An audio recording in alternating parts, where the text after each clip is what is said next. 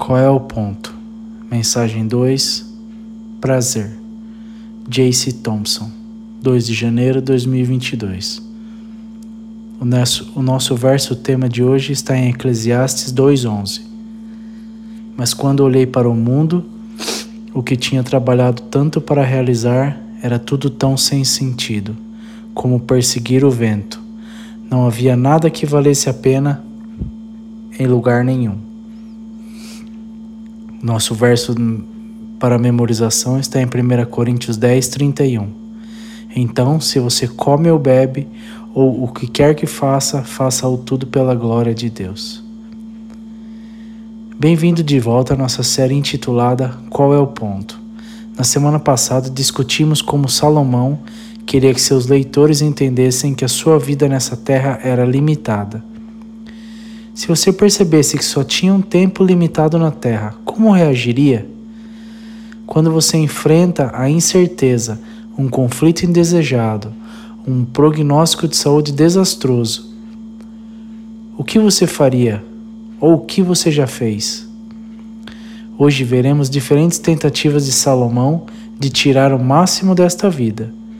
Aqui estão algumas das abordagens que Salomão tenta então vemos o que ele descobre depois de todas estas tentativas. As atividades decepcionantes da vida incluem praticidades. Podemos encontrar isso em Eclesiastes 1, do 12 ao 18, em Provérbios, Provérbios 3, 5 e 6. A primeira tentativa de Salomão de entender a vida são suas praticidades ou sabedoria. Eclesiastes 1, do 12 ao 15. O mestre era rei de Israel e eu vivia em Jerusalém. Dediquei-me a buscar a compreensão e explorar pela sabedoria tudo o que está sendo feito sobre o céu. Logo, descobri que Deus deu uma existência trágica à raça humana. Observei tudo o que está acontecendo sob o sol. E realmente é tudo sem sentido, como perseguir o vento. O que está errado não pode ser feito certo. O que está faltando não pode ser recuperado. Salomão deixa seus leitores saberem que ele decidiu buscar sabedoria. Ele queria entender tudo o que há para saber sobre a vida. Essa é uma afirmação essa é uma afirmação extremamente ousada. É o tipo de reivindicação que fazemos quando descobrimos algo que invoca medo, ansiedade ou uma consciência de que não estamos no controle. Você já resolveu algo assim. Geralmente é dito como: Isso me deu branco, ou com certeza isso me deixará confuso. Salomão, sendo confrontado com uma crise existencial, dedica-se a descobrir tudo o que pode sobre a vida e isso o desapontou. Tratado de uma existência trágica, dolorido trabalho de parto, fardo pesado, são as frases que diferentes traduções usam para descrever a situação dos seres humanos. Também notamos nesta seção das Escrituras que vemos a primeira menção de Salomão a Deus. Deus é aquele que separa e faz seres humanos distintos além do resto da criação. Somos diferentes dos animais, temos desejos transcendentes, uma vontade de escolher algo diferente da sobrevivência. E nós, como seres humanos, podemos fazer sentido no mundo. Nós não existimos apenas.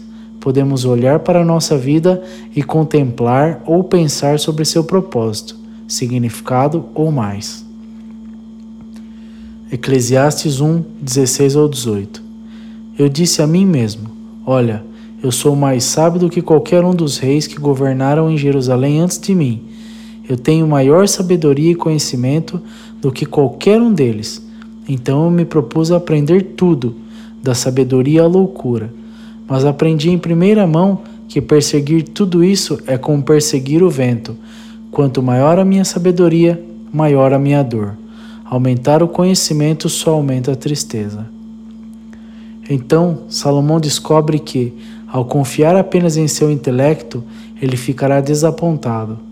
Na verdade, enquanto ele aprendeu muito, uma das coisas que ele aprendeu é que sua vida é a mesma de alguém que não aprendeu nada. A sabedoria não o impediu da tristeza, e isso não o impede de, desaponta de desapontamento. Aprender poderia de fato levar a mais tristeza. Posições ou habilidades não resultam em uma vida melhor. Salomão argumentaria: quanto mais aprendia, mais tristeza experimentava. Nunca seremos sábios o suficiente para realmente entender os mistérios de Deus e deste universo por conta própria. Mas Deus nos revela a verdade. Provérbios 3, 5 e 6.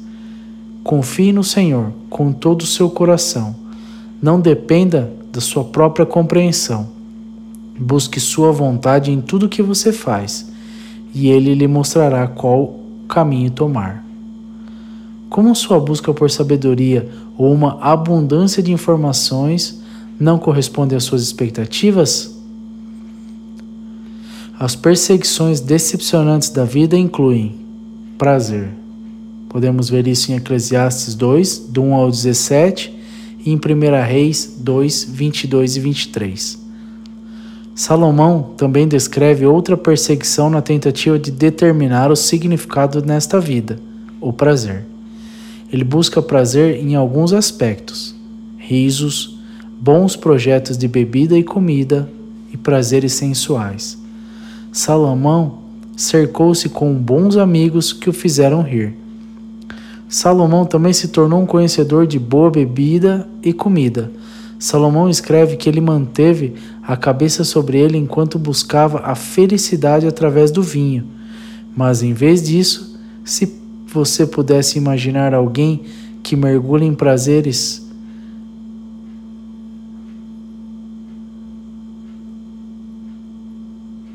Mas em vez disso, se você pudesse imaginar alguém que mergulha em conhecer pares perfeitos, os melhores vinhedos e as histórias por trás de todos eles, e de novo, dinheiro não é objeto para este rei encontrar o melhor de todas essas coisas.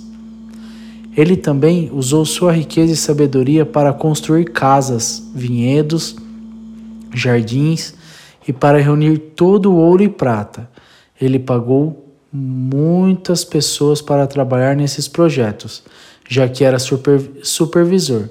Esses trabalhadores teriam sido comprados, conquistados ou dados por outros reis ou funcionários em negociações. Esses escravos também tiveram filhos como parte da família, e as Escrituras distinguem entre os dois grupos. Muitas vezes, essas crianças nascidas da família teriam uma maior consideração dos reis na história antiga. Mais uma vez, as Escrituras nos mostram o que realmente aconteceu e não tolera o que aconteceu. Estamos recebendo a imagem de Salomão de sua vida. Versículo 8 é muito interessante porque a palavra não é usada em nenhum outro lugar em hebraico. É por isso que ler diferentes traduções você terá significados amplamente diferentes. Diga-me o que você tem na NLT. A NLT podemos encontrar concubinas. Na King James encontramos instrumentos musicais. Eu acho que concubinas é provavelmente o melhor palpite baseado no que vemos na frase. Delícias dos Filhos dos Homens, que é encontrada em Canção de Salomão e é usada de natureza sensual. Então, enquanto Salomão estava prosseguindo nessa perseguição, ele não estava perseguindo apenas perseguições piedosas, ele estava perseguindo todas as coisas que as pessoas ou que as pessoas com ou sem fé em Cristo perseguem o que eu acho que traz uma oportunidade evangélica interessante ao lado de suas investigações. Esta é uma grande perspectiva para compartilhar com aqueles que estão perseguindo essas coisas sem qualquer fé em Cristo. Esses projetos não lhe ganharam nada que durasse para sempre, mas ele ganhou alguma coisa. Ele ganhou uma recompensa. Eclesiastes 2, 9 e 10.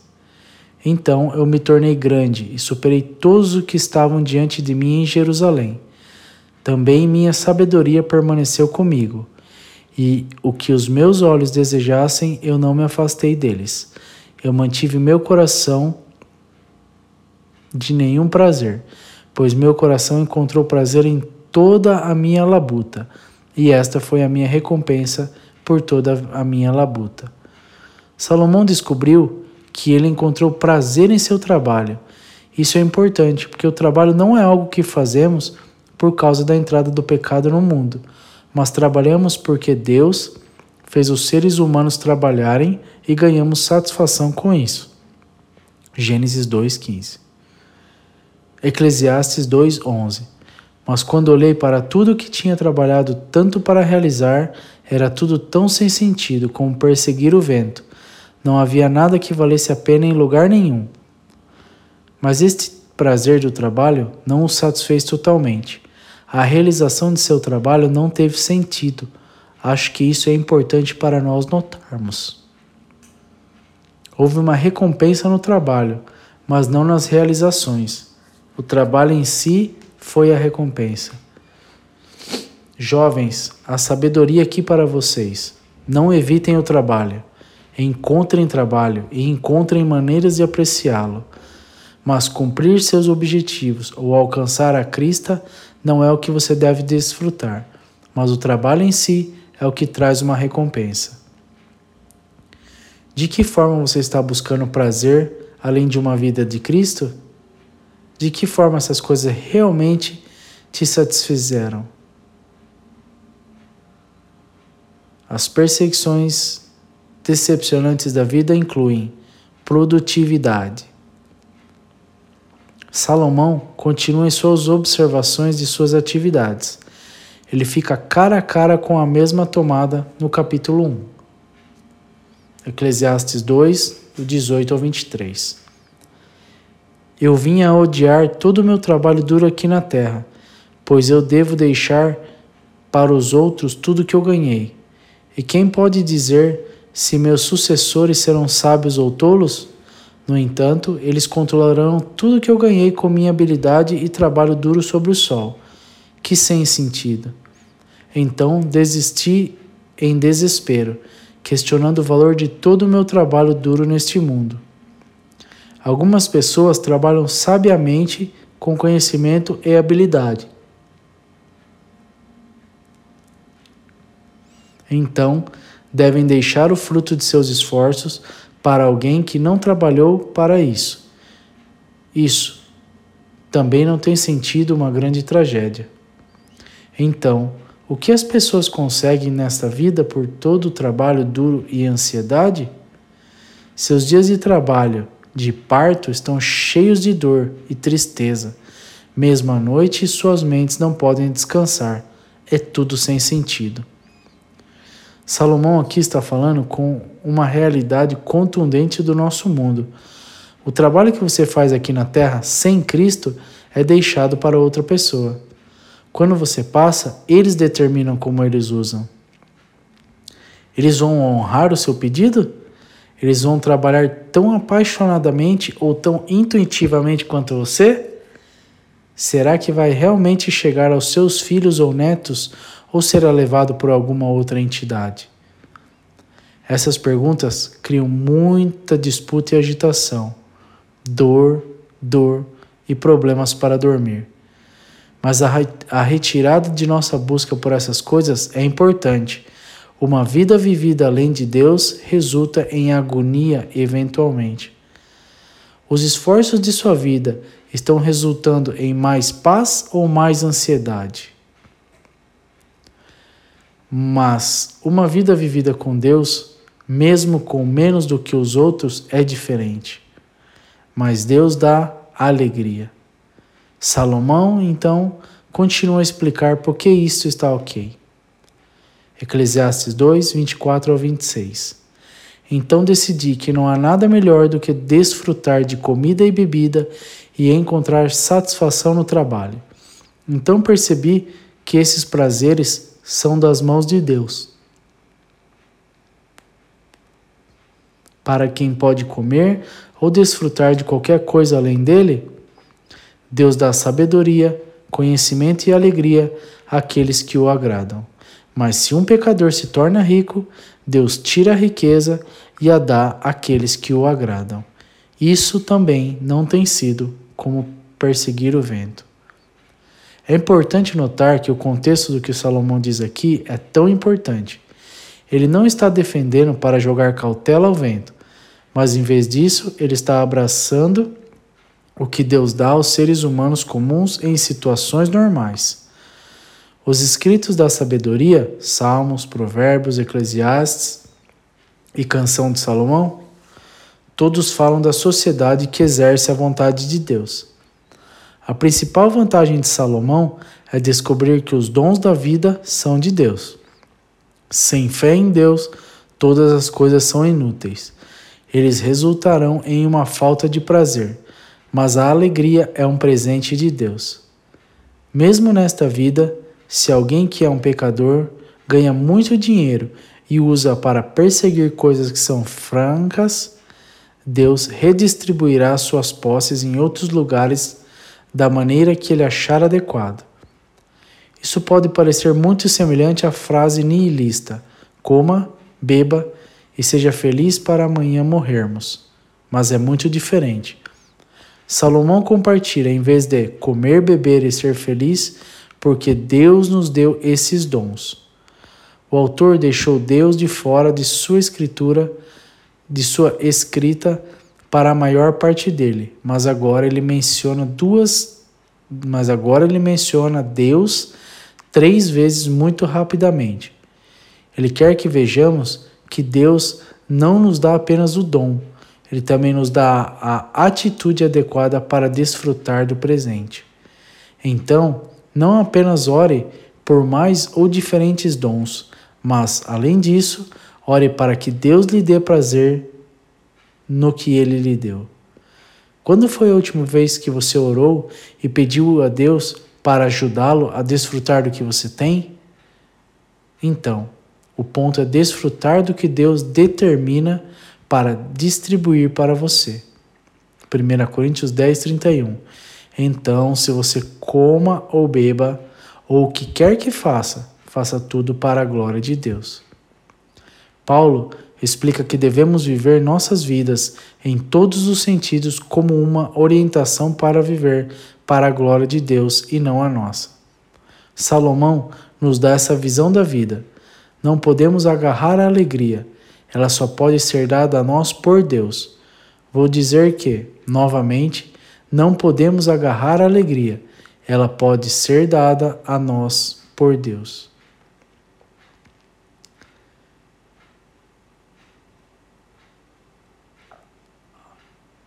Uma das alegrias que, que Deus nos dá, uma das alegrias que nos é dada por Deus, é a oportunidade de receber o perdão através da ceia do Senhor, vida eterna e amor verdadeiro através do sacrifício de Jesus. Hoje temos a oportunidade de lembrar seu sacrifício por nós e experimentar sua presença conosco enquanto observamos a ceia do Senhor. Separe com você os elementos, o pão e o suco de uva. Eu gostaria de ter um momento para refletirmos sobre o dom do sacrifício de Cristo para nós. Eu também gostaria que você orasse para que Deus te aproximasse dele, te alimentasse com os elementos e o unisse mais perto com o corpo de Cristo. Vamos orar. Pegue o seu pão. 1 Coríntios 11, 23 e 24. Para que eu passe para você o que recebi do próprio Senhor, na noite em que ele foi traído. O Senhor Jesus pegou um pouco de pão, agradeceu a Deus por isso, então ele repartiu e disse: Este é meu corpo, que é dado para você. Faça isso em memória de mim. Pegue o copo. 1 Coríntios 11, 25 e 26. Da mesma forma, ele tomou o cálice de vinho após a ceia, dizendo: Este cálice é o novo pacto entre Deus e o povo, um acordo confirmado com o meu sangue. Faça isso em memória de mim, com tanta frequência como você bebe. para cada vez que você comer este pão e beber este copo, você está anunciando a morte do Senhor até que ele volte.